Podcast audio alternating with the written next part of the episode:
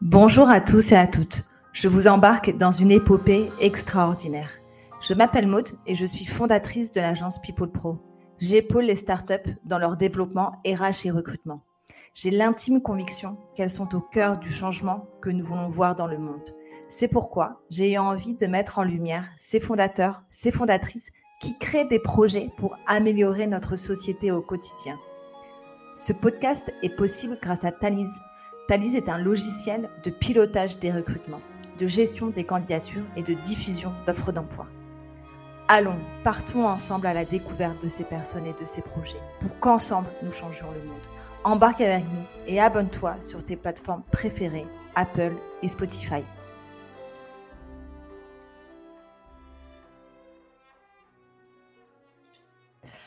Bonjour à tous et à toutes. Aujourd'hui, je suis heureuse donc de discuter avec Mallory cofondatrice de Blutopia. Donc, je ne sais pas si on peut dire cofondatrice, je ne sais pas comment tu veux que je te présente, euh, Mallory.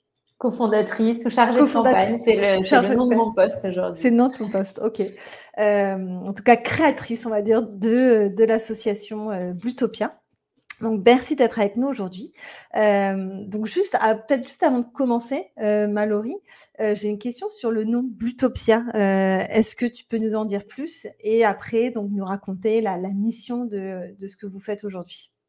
Oui, bien sûr. Mais en 2018, quand on, a décidé de lancer cette association avec Julien, je me souviens qu'on écrivait plein de mots différents sur un petit carnet, donc bleu, océan, utopie, euh, positif, solution, et donc on cherchait un nom pour l'association euh, et on n'arrivait pas à se décider, il n'y avait rien qui nous plaisait vraiment. Euh, moi, à ce moment-là, j'étais encore en stage chez Make Sense avec hmm. l'équipe de l'incubateur, donc j'accompagnais des projets à impact et la personne avec qui je travaillais, Talia, qui a pris euh, la suite de mon poste quand je suis partie, euh, a regardé le carnet et elle a tout de suite dit Bluetopia. Et là, on s'est dit, OK, bingo, c'est ça. elle avait vu euh, bleu et, ou elle avait vu océan et utopie. Et du coup, elle s'est dit, l'océan, c'est bleu. Bluetopia, ça va être parfait. Et, et, voilà, on est parti là-dessus. Et donc, ce nom, il signifiait l'utopie d'un océan sans pollution plastique. Parce que quand on a créé Bluetopia, on était concentré sur ce sujet-là. Et puis maintenant, ça s'est un peu élargi et c'est plutôt l'utopie d'un océan sans pollution euh, ou un océan euh, de solutions, comme on aime dire, parce que le but, c'est de partager des solutions pour préserver l'océan. Mmh. Bah, écoute, raconte-nous alors vraiment euh, la vision, ce que voilà, quelle est l'essence, l'ADN en fait de, de, Blutopia aujourd'hui, ou le constat que vous avez pu faire qui a amené en fait à la création de, de Blutopia. Oui, on peut peut-être revenir sur l'histoire et sur comment on a décidé de créer euh, l'Utopia avec Julien. Donc, on était en 2018, on se questionnait pas mal sur l'impact qu'on avait sur le vivant, sur l'océan notamment, parce que Julien était instructeur de plongée sous-marine. Moi, j'ai grandi à La Rochelle, je fais du surf depuis que je suis euh, au collège. Et donc, c'était pour nous deux euh, quelque chose d'important dans nos vies, même si à ce moment-là, on était, on était à Paris et puis juste après à Rome, donc on était loin de l'océan. Mmh mais voilà, on se questionnait, on a regardé deux documentaires qui nous ont fait euh, complètement changer notre mode de vie du jour au lendemain. Il y a eu A Plastic Ocean, donc sur l'impact de la pollution plastique, et Conspiracy sur l'impact de l'élevage. Et après avoir regardé ces deux documentaires, on a décidé de réduire au maximum nos déchets et de devenir vegan. Euh, donc, on a fait un changement très radical, très rapide. Et on s'est dit, bah, c'est bien de changer nous à notre échelle dans nos quotidiens, mais en fait, ça va pas euh, faire euh, bouger la face du monde. et il faut qu'on embarque beaucoup plus de personnes avec nous et surtout qu'on montre que c'est positif, que ça amène de la joie et que c'est pas que des constats déprimants qu'on va faire quand on parle d'écologie, de, mm. de vivant et d'océan. et donc, on a, on a décidé de créer Boutopia justement pour embarquer plus de personnes avec nous et de servir de l'outil audiovisuel, du documentaire, parce que nous, c'est ce qui nous avait fait changer et qu'on était convaincus que c'était un outil hyper puissant pour faire changer les imaginaires collectifs et puis encourager chacun et chacune à agir. ça, c'était pour les tout débuts. Euh, on s'est concentré sur la pollution plastique. Maintenant, on se concentre sur l'alimentation et c'est bien à l'océan. Donc, notre mission aujourd'hui, c'est d'encourager les citoyens et les citoyennes à agir pour préserver l'océan depuis leur assiette. Ok, mais écoute, ça me paraît. Ça me paraît clair. Et donc, comment, comme ça, on devient vegan du jour au lendemain? C'est comme un peu, entre guillemets, arrêter la cigarette. Est-ce que vous y, allez par, vous y êtes allé par étapes ou ça a été complètement radical et vous vous êtes dit vraiment, vraiment du jour au lendemain, on arrête d'acheter de la viande? Ouais, du jour au lendemain, on arrête d'acheter de la viande, du poisson, des produits laitiers, des œufs. euh, donc, ça a impliqué tout ça. Par contre, on mm. s'est quand même dit que socialement, ça allait être compliqué. C'était un peu un a mm. priori qu'on avait. Euh, donc, on avait décidé d'être vegan à la maison et d'être végétarien euh, quand on sortait, quand on allait au resto ou quand on allait chez des amis, euh, sachant qu'on habitait à Rome à l'époque et que dans les restos, clairement, c'est compliqué d'être vegan. En tout cas, ça l'était, euh, ça l'était à ce moment-là.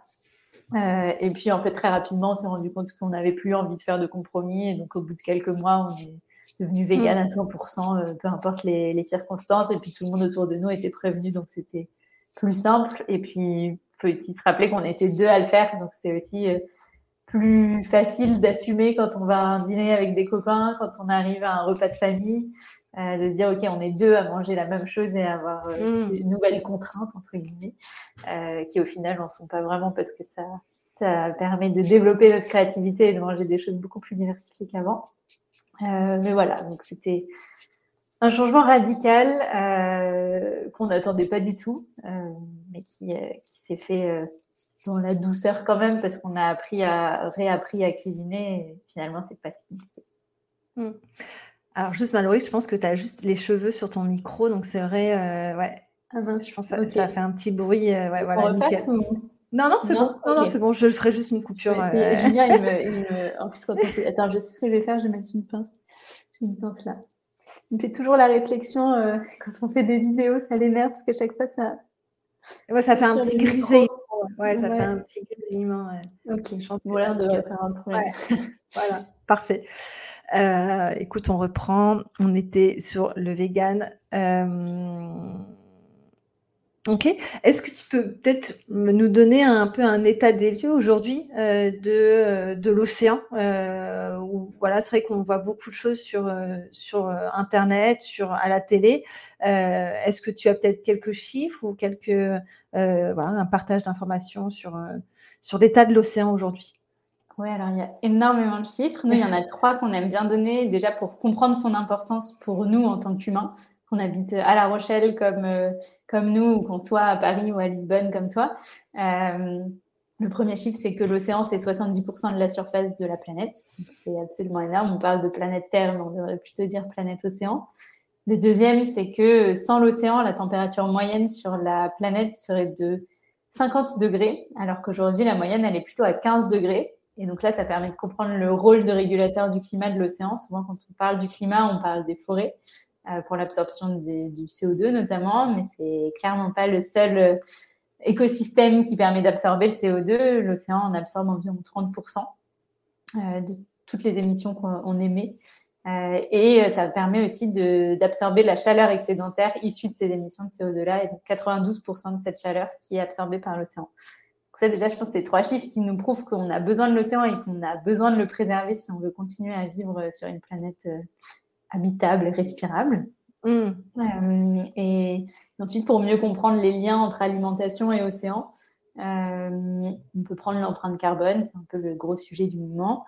Euh, c'est l'alimentation, c'est notre deuxième poste de dépense carbone euh, en France.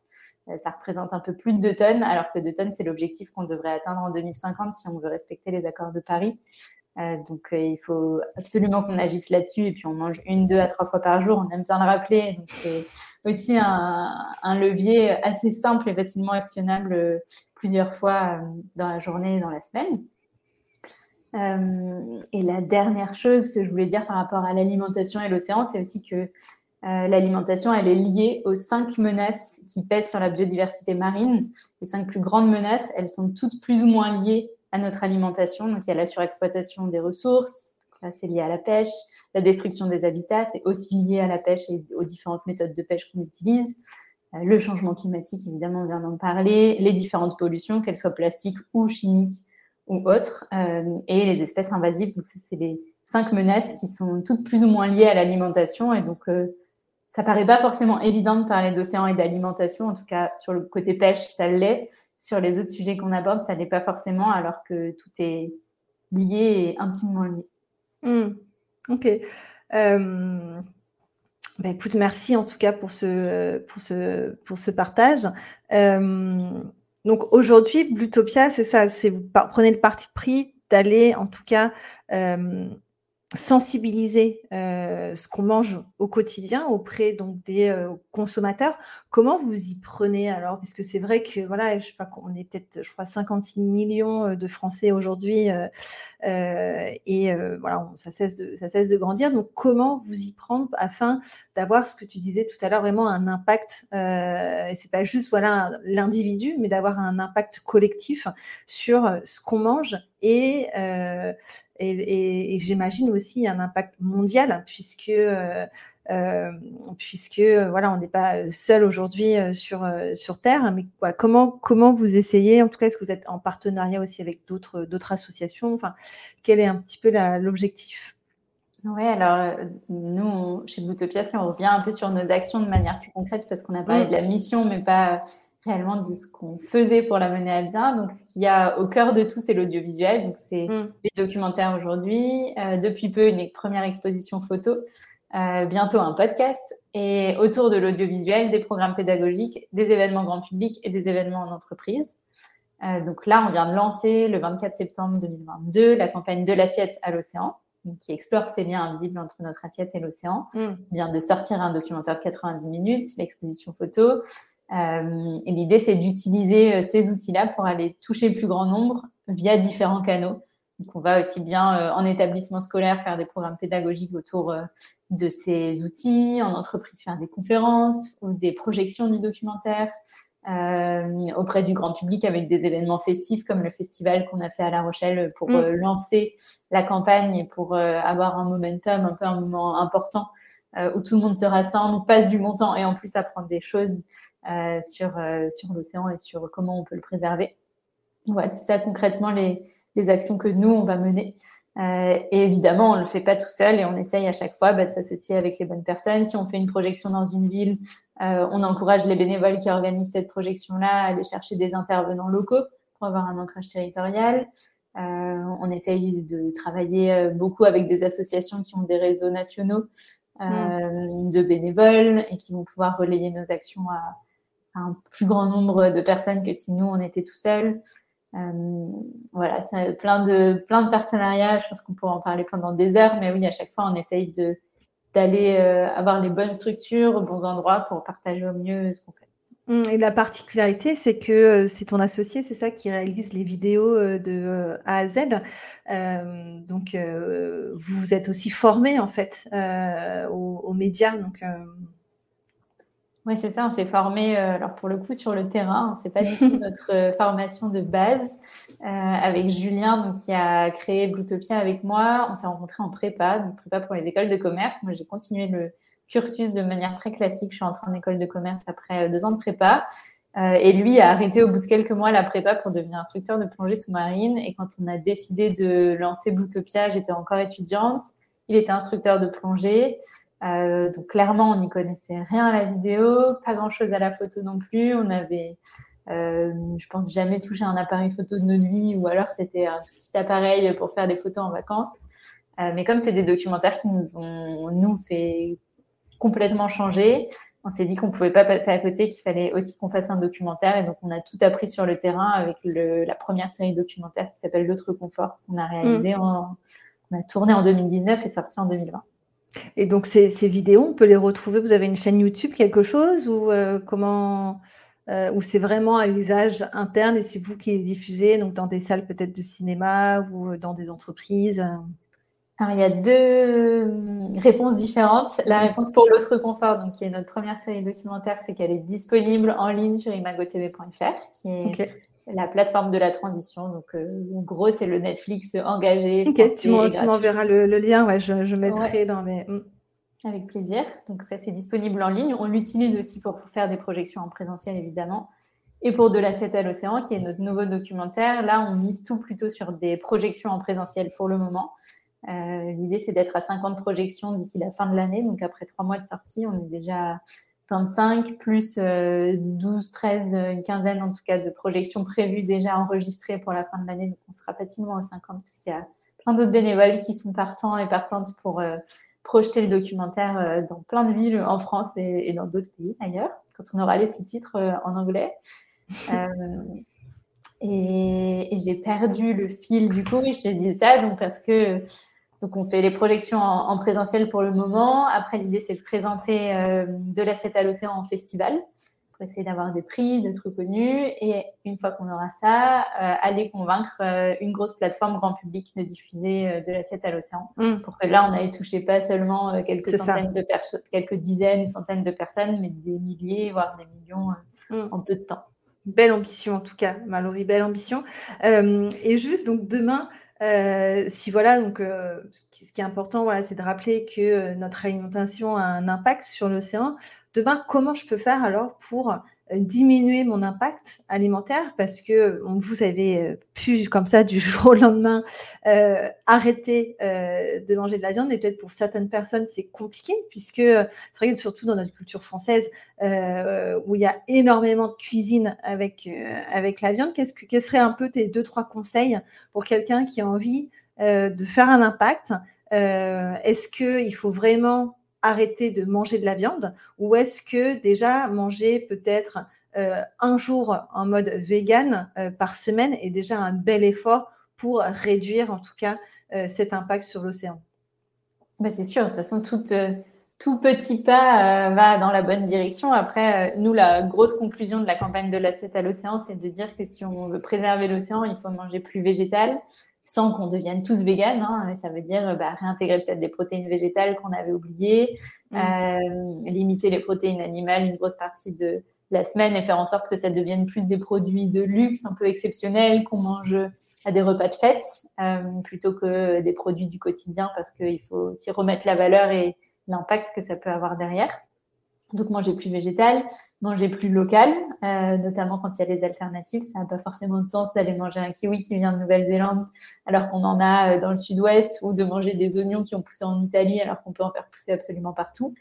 Euh, et puis manger, euh, si on en a les moyens, euh, de la nourriture biologique, donc qui a été produite sans intrants, parce que ça a mm. aussi un impact sur l'océan. Donc ça, c'est tout ce qu'on essaye de montrer dans la campagne, que ce soit dans le documentaire, dans l'expo, dans le podcast qui sortira bientôt déjà, il y a trois gros piliers et c'est pas juste la végétalisation, même si si on prend l'empreinte carbone, c'est la végétalisation qui va avoir le plus grand, le plus grand impact positif. Euh, et après, euh, nous, on a toujours euh, voulu, avec Julien et avec toute l'équipe de Bluetopia, euh, ne pas être culpabilisant et, mm. et, et, ne pas avoir une vision aussi euh, unique du sujet. Et donc, euh, bah, dans le documentaire, si les personnes qui nous écoutent euh, le regardent bientôt, il n'y a pas seulement des gens qui prônent le véganisme à tout prix, il y a certes des activistes très engagés, notamment de Sea Shepherd par exemple, qui vont dire qu'il faut arrêter de manger du poisson parce que dans nos pays, on n'en a pas besoin euh, et qu'on peut très bien manger sans. Euh, mais il y a aussi euh, bah, des pêcheurs qui essayent de faire les choses différemment, qui essayent d'avoir des techniques de pêche qui vont euh, avoir moins de prises dites accessoires, qui vont travailler sur la saisonnalité, donc bouger de sites de pêche en fonction de la saison et du moment de mm. l'année. On allait rencontrer des éleveurs aussi, parce que le but, c'était pas de dire bah, on, on, vous pointe du doigt, mais sans aller vous voir et puis sans vous écouter. Donc voilà, on a différents points de vue et après, on laisse à chacun et chacune les bah, éleveurs, c'est quoi un peu leur, euh, leur avis? Parce que c'est vrai que c'est aujourd'hui, c'est leur, c'est leur métier, c'est ce qui, ce qui, leur permet de, de, gagner leur vie. Comment ils, ils voient cette, euh, euh, cette transition? Ouais. Alors ouais, déjà il faut savoir qu'on n'est pas allé voir n'importe quel éleveur ni n'importe mm. quel pêcheur, c'est que avec Bluetopia, on veut montrer des solutions quand même. Donc on n'est pas allé voir les gros éleveurs industriels ni les pêcheurs qui sont sur des gros chalutiers de fond qui raclent tout. Euh, mais du coup, dans les éleveurs qu'on a rencontrés, c'était bah, deux éleveurs qui font de l'élevage en plein air sur euh, toute l'année. Euh, si leur bête, c'est vraiment une toute petite période de l'année avec le foin qu'eux-mêmes ont, ont, préparé. Donc, leur vision, c'est de dire, bah, si nos bêtes, elles sont en plein air, elles vont permettre de régénérer les sols parce qu'elles vont manger de l'herbe. et donc, le, l'impact, on va dire, négatif euh, des émissions de méthane et des autres émissions de gaz à effet de serre euh, de l'élevage va être compensé par les prairies, par aussi les haies qui vont mettre autour de leurs champs euh, et par le fait qu'ils sont dans un système circulaire qui permet de ne rien perdre et de tout garder. Sachant que si aujourd'hui on veut faire du maraîchage, par exemple, ben, on a besoin du fumier des bêtes d'à côté ou alors d'utiliser des engrais chimiques ou minéraux euh, pour pouvoir faire pousser les plantes. Donc, c'est aussi mm. dire, euh, si on veut être vraiment en bio, sans intrants, l'élevage a une part qui peut être intéressante. Et tu crois que en termes de, de, scalabilité, j'emploie des mots un peu de, de start-up, euh, est-ce qu'avec ces méthodes, on sera capable de nourrir, par exemple, la France euh, euh, Est-ce que ouais, est-ce que c'est, c'est, là, c'est voilà, c'est peut-être des petits producteurs qui ont, démarré cette transition-là, mais est-ce que là, une échelle plus grande, est-ce que c'est possible aujourd'hui? De toute façon, il faut être clair sur le fait que mm. c'est obligatoire aujourd'hui de réduire la quantité de protéines animales qu'on mange. Donc, on ne mm. pourra pas nourrir euh, le monde en gardant cette même, euh, ce même volume de viande. En France, on est à 80 kg de viande par an et par habitant. On est à 35 mm. kg de poisson par an et par habitant. C'est clairement pas viable. On ne pourra pas rester à ces niveaux-là. Mais si on descend tous, par exemple, à 5 kg de poisson et euh, euh, je ne sais pas ce que ça représente par an, mais euh, si pour la viande, on est à une pièce de viande par semaine, par, par personne, là, oui, on va réussir à avoir euh, des élevages qui sont plus vertueux mm. et qui nourrissent le monde. Mais ce, que, ce que tu dis, c'est avec la transition plus du, du végétal, on sera capable, en tout cas, de, faire des productions plus proches, en fait, de, de, la nature et du respect des animaux aussi. C'est ça. Mm. Ok, ok, ok. Euh, c'est quoi un peu, toi, Mallory? C'est un peu utopique comme question, mais bon, l'utopia, utopie, on peut, on peut en parler. Euh, ta vision du monde à venir, est-ce que tu es positive sur, euh, sur les challenges qui nous, qui nous, attendent, qui nous attendent ou tu es plutôt pessimiste alors, ça change d'une journée à l'autre, parfois d'une heure à l'autre, en fonction des actualités que je vais lire. Euh, mais j'avoue que j'essaye de me poser de moins en moins cette question. Hmm. Parce qu'en fait, euh, soit ça me fait peur, soit potentiellement je me dis que je suis trop optimiste et que du coup, je vais peut-être pas faire les bons choix. Euh, parce que l'optimisme, il a du bon, mais il a aussi du mauvais dans le sens où si on l'est trop et si on a trop d'espoir, ben, on peut être bloqué aussi euh, dans l'action, enfin, même pas dans l'action, dans l'inaction, parce qu'on se dit, bah, c'est bon, de toute façon, tout ira bien. Si on se dit que tout ira mal, euh, c'est pareil, ça peut plus nous faire déprimer qu'autre chose. Mm. Et donc, j'essaye juste de faire ce qui me semble juste en continuant à me renseigner, évidemment. Le but, c'est pas de dire euh, stop à toutes les actualités, mais c'est peut-être de couper un peu parfois euh, quand ça devient trop prenant. et puis, bah, garder ce cap de on fait en sorte d'embarquer du monde dans la préservation de l'océan depuis notre assiette. On fait de notre mieux et on verra bien ce qui se passera. Mais je pense mm. que se poser tous les jours la question de savoir si on pense que le monde sera euh, encore euh, vivable demain, euh, ça n'a pas forcément d'intérêt. anxiogène. voilà, c'est ça, exactement. Et donc là, ça fait une bonne transition avec la prochaine, la prochaine question. C'est quoi donc les, les, les, défis de demain qui vous attendent à, à Est-ce que vous souhaitez donc c'est une association, c'est ça? C'est vrai qu'on n'a pas forcément parlé du business model, mais vous êtes une association. Est-ce que peut-être tu peux nous en dire un petit peu plus avant? Et quels vont être un peu là les défis dans les prochaines années? Oui, exactement. C'est une association, donc on est à but non lucratif euh, et d'intérêt général. Donc le but, c'est de, euh, dans les prochaines années, d'aller euh, toucher un public beaucoup plus large, parce qu'aujourd'hui, il ne faut pas se le cacher, on est quand même on, va toucher un public qui est engagé, qui est déjà sensible aux questions qu'on aborde. donc c'est bien, ça remotive les gens, ça les aide à euh, être de meilleurs ambassadeurs, ambassadrices de ces questions-là. Mais nous, on a vraiment envie d'aller toucher un public qui ne se questionne même pas encore sur ces questions, ou alors qui en a entendu vaguement parler, qui, si là, je pense qu'on peut plus euh, faire abstraction de ces sujets, mais qui, pour qui c'est pas clairement pas une priorité. Euh, et donc nous, dans notre vision, c'est euh, on, on, appelle le, public omnivore, donc qui mange de la viande à quasi mm. tous les repas. Euh, bah, c'est ce public-là qu'on a envie d'aller chercher dans les dans les années à venir, dans les mois mm. à venir. avec la campagne de l'assiette à l'océan, l'objectif c'est de toucher un million de personnes, de Français et Françaises, grâce notamment à une diffusion sur une grosse plateforme, du documentaire et puis après du podcast. Mmh. Donc ça, c'est 2023, ce serait l'objectif, c'est ça, comme tu disais tout à l'heure, de, faire un partenariat avec une, grosse plateforme de diffusion, euh, genre euh, Netflix ou OCS. Euh. C'est ça, exactement. Et, le but, c'est que chaque Français, chaque Français, Française, demain, puisse faire ses choix alimentaires en pleine conscience. Donc, on ne dit pas mmh. que tout le monde soit devenu végétarien, ni encore moins végétalien. ça, on n'y croit pas. Mais par contre, que on soit tous et toutes à peu près au courant de ce qui se passe, de l'impact que notre assiette peut avoir sur l'océan et sur le vivant d'une manière générale, et qu'on décide en pleine conscience de, ces mm. enjeux-là. Et, des défis, il y en a plein. Il y a bah, comment est-ce qu'on fait pour aller les toucher, tous ces gens. il y a comment est-ce qu'on fait aussi euh, nous au quotidien pour avoir euh, les financements qu'il faut pour euh, bah, payer déjà les, deux salaires de Julien, et, enfin le, mien et celui de Julien, parce qu'on est salarié depuis février de cette année après quatre ans de bénévolat. celui maintenant de Gabin qui nous a rejoint en alternance, mm. et puis de toutes les personnes qu'on a envie de recruter, parce que le but c'est de faire grandir aussi le projet, d'avoir une équipe plus grande qui va nous aider d'aller plus, qui va nous aider à aller euh, un peu plus vite, plus loin, euh, avec une mm. force de frappe plus grande. Euh, donc ça, c'est déjà un, gros challenge, la, question des financements quand on est dans une association. Et comment les, les, personnes peuvent vous aider alors si de, Donc il y a du bénévolat, y y il y a du don aussi, c'est ça? Vous pouvez accepter des dons?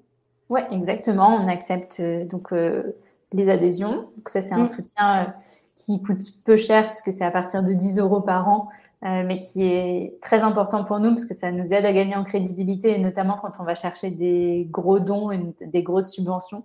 Euh, le public aime bien regarder le nombre d'adhérents ou adhérentes qu'une association a pour voir un peu sa, force de frappe justement.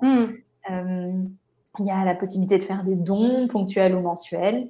Euh, et de, s'engager en tant que bénévole. Euh, c'est Gabin qui travaille là-dessus, qui est, chargé de communauté. Euh, et justement, on est en train de travailler sur toute une liste de missions qu'on peut réaliser avec Bootopia. Donc, ça va du simple j'essaye de convaincre mon boss d'organiser une projection de l'assiette à l'océan à j'organise moi-même la projection ou je fais du motion design, donc des dessins animés pour les films de Bluetopia. Euh, il y a plein de, plein de missions différentes en fonction des compétences, des envies, du temps qu'on a aussi à y dédier. Hmm. Ok. Bah, écoute, euh, hâte de, de, voir en tout cas la, suite. Euh, ma dernière question, ça va être juste, est-ce que tu as un, projet à recommander, que tu, que, tu, me recommandes de faire découvrir à, à l'audience? Un projet positif pour la planète, un projet positif que toi tu aimes bien, euh, que je puisse aller euh, interviewer comme je, fais là aujourd'hui avec toi euh, et faire découvrir en fait sur, sur le podcast. Ok. Alors attends, laisse-moi quelques secondes. j'ai plein d'idées, mais du coup j'essaye. J'ai une idée qui est un peu évidente, c'est Sea Shepherd et, et, toutes leurs actions, mais peut-être qu'ils sont déjà un peu trop connus. et que ça n'a pas forcément d'intérêt. Euh, Ou tu pourras me donner le, nom, si tu repenses à quelque chose, euh, tu pourras me redonner le nom un peu plus tard si tu veux. ouais, mais tu veux le mettre dans l'épisode ou tu sais que tu le mets à l'écrit euh? bah, je, je, ouais, je contacterai la personne, ouais, donc comme ça je pourrais faire découvrir. Ok, je, vais, je vais réfléchir. Réfléchir. Ok, très bien. Écoute, en tout cas, je mets tous les liens sur euh, Blutopia et donc si vous voulez participer, euh, potentiellement euh, aider aussi, comme tu disais, à faire des projections dans des entreprises et autres. je sais qu'il y a beaucoup d'entreprises qui ont des actions RSE, donc ça peut parler à certains de nos, auditeurs et de nos auditrices.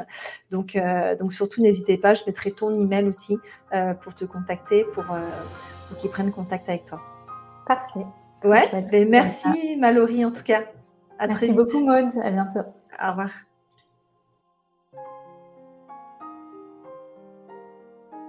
Ça y est, nous arrivons à la fin de cette épopée inspirante. Alors dis-moi, qu'est-ce que tu en as pensé de cet épisode? Moi en tout cas, j'ai adoré. Et surtout, n'hésite pas à me le dire en commentaire. Et pour ne rien louper, abonne-toi vite à la chaîne sur Spotify ou Apple. Et je te mets aussi, bien sûr, en ressources tous les liens nécessaires. Allez, je te dis à très vite pour une nouvelle épopée.